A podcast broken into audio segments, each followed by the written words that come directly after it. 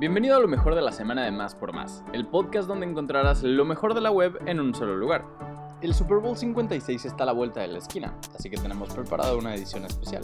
Pero primero, la pregunta del día. ¿Cuáles son los equipos con más campeonatos de Super Bowl? Si conoces la respuesta, compártela con nosotros en nuestro Twitter oficial, arroba más por más, y utiliza el hashtag respuesta más por más.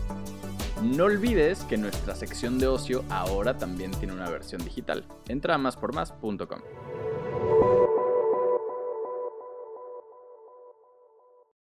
Pago inicial, pasado. Compra ahora, paga después, futuro. Meses con intereses, pasado. Quincena sin intereses, futuro. Créditos bancarios, pasado. Quesky Pay, futuro. Sin bancos, sin intereses, sin pago inicial. El futuro de los pagos se llama Quesky Pay, sujeto a aprobación de crédito. Términos y condiciones en queskypay.com.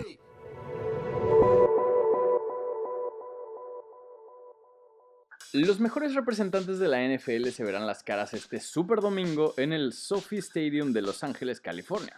El mejor representante de la conferencia americana son los Cincinnati Bengals, mientras que Los Ángeles Rams representarán a la conferencia nacional.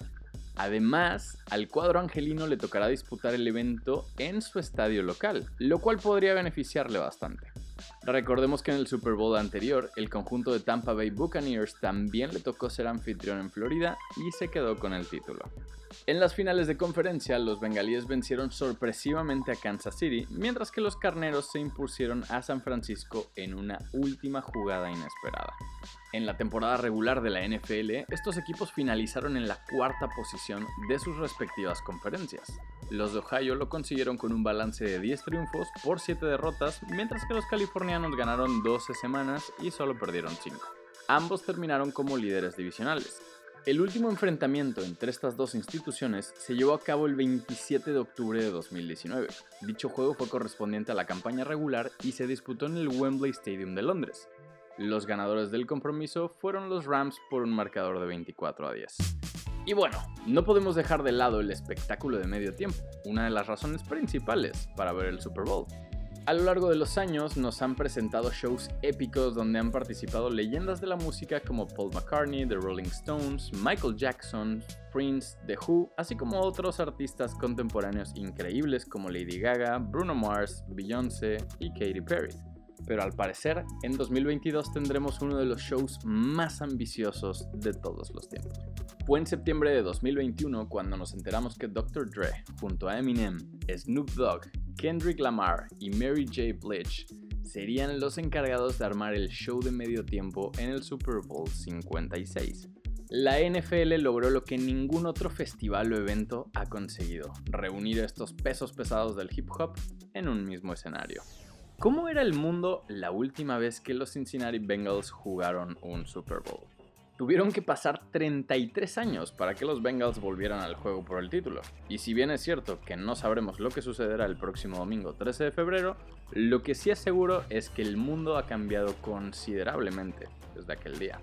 Apenas un par de días antes del Super Bowl 23, George W. Bush asumió el cargo como presidente de los Estados Unidos. Mientras tanto en México, por ejemplo, Carlos Salinas de Gortari también vivía los primeros meses de su sexenio. Por si esto fuera poco, el 24 de enero se llevó a cabo la ejecución del asesino serial Ted Bundy en la silla eléctrica. La pantalla grande nos regaló también un montón de joyas en 1989. Entre ellas se encuentran Back to the Future 2, Batman con la dirección de Tim Burton y el protagónico de Michael Keaton, La Sociedad de los Poetas Muertos con el memorable Robin Williams y también Cinema Paradiso de Giuseppe Tornatore. En cuanto a las películas animadas, llegó el estreno de La Sirenita, un clásico de Disney que se mantiene vigente en la actualidad.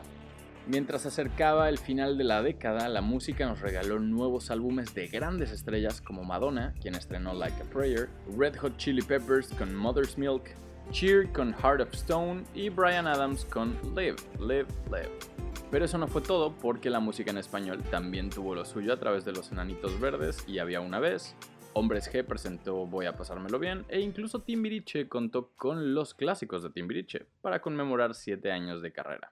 Llegó el fin de semana y te queremos hacer un par de recomendaciones para que disfrutes del Super Domingo de la mejor manera. En la descripción de este podcast te dejamos 5 opciones para disfrutar del evento, sin embargo te recomendamos dos muy especiales. El Salón Corona tiene varias sucursales en la Ciudad de México y se conoce como un espacio clásico para tomarse una chela y ver cualquier deporte que esté en el momento. Si no quieres poner tu departamento o casa, esta opción es buena para ver ahí a todos tus amigos para el partido. Seguro habrá muchos que tienen el mismo plan, así que recuerda reservar con tiempo.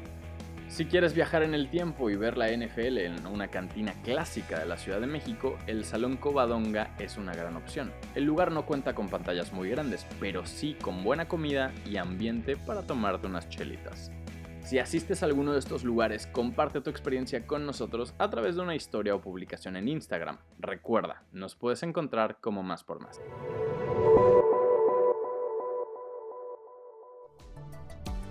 Gracias por escuchar y no olvides suscribirte. Sintonízanos en la próxima edición de Lo mejor de la semana de Más por Más, el podcast donde encontrarás lo mejor de la web en un solo lugar.